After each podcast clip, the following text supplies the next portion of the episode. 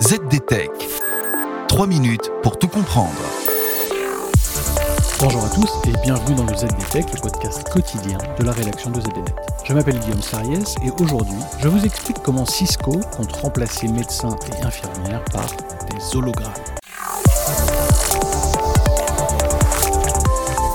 Connaissez certainement Webex, l'outil de visioconférence de Cisco très utilisé en entreprise. Tout comme Meet, Zoom ou encore Teams, l'utilisation de ces outils a tout bonnement explosé pendant les confinements de ces deux dernières années. Mais voici que le géant américain fait désormais le pari de Webex Hologram. Présenté en octobre dernier, Webex Hologram est un service qui apporte la réalité augmentée à sa plateforme de collaboration. L'an passé, Facebook a lancé sa propre initiative de collaboration en réalité mixte.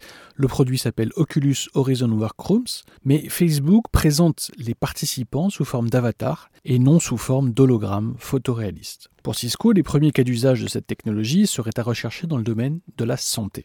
Cisco part du principe que nombre de téléconsultations entre médecins et patients pendant le confinement ont été réalisées avec des plateformes vidéo comme Webex. Et dans le même temps, les médecins communiquaient aussi entre eux virtuellement en utilisant ces outils. Dès lors, pourquoi ne pas se reposer sur des hologrammes et non plus sur des écrans pour mieux communiquer? Car oui, les hologrammes de Cisco n'apparaissent pas sur les écrans de votre ordinateur ou de votre smartphone.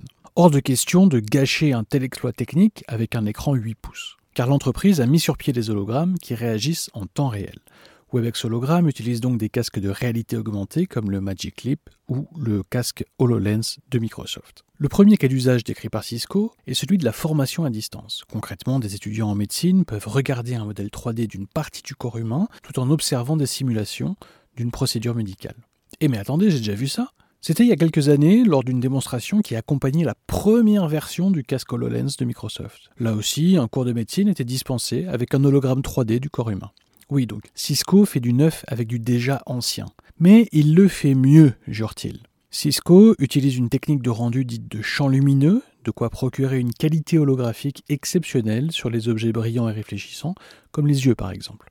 Pourquoi? Eh bien parce que les champs lumineux permettent de représenter un point donné du monde réel dans une scène sous différentes couleurs lorsqu'il est vu sous différents angles. La vidéo volumétrique, une technique concurrente, limite la représentation virtuelle à la même couleur. Pour réaliser cet exploit, sous le capot, Cisco Hologram abrite une technique de rendu hébergée et propulsée partiellement dans le cloud. L'hologramme est ainsi rendu pour partie dans le cloud et les ajustements finaux sont eux calculés avec le processeur du casque de réalité augmentée. C'est cette technique qui permet d'optimiser la puissance de calcul en déchargeant les casques de la majeure partie du calcul. De quoi contourner les limites techniques des casques actuels, le tout avec une connexion sans fil 4G. Bien sûr, des algorithmes de compression Cisco, spécialistes historiques des réseaux, sont aussi mis à contribution.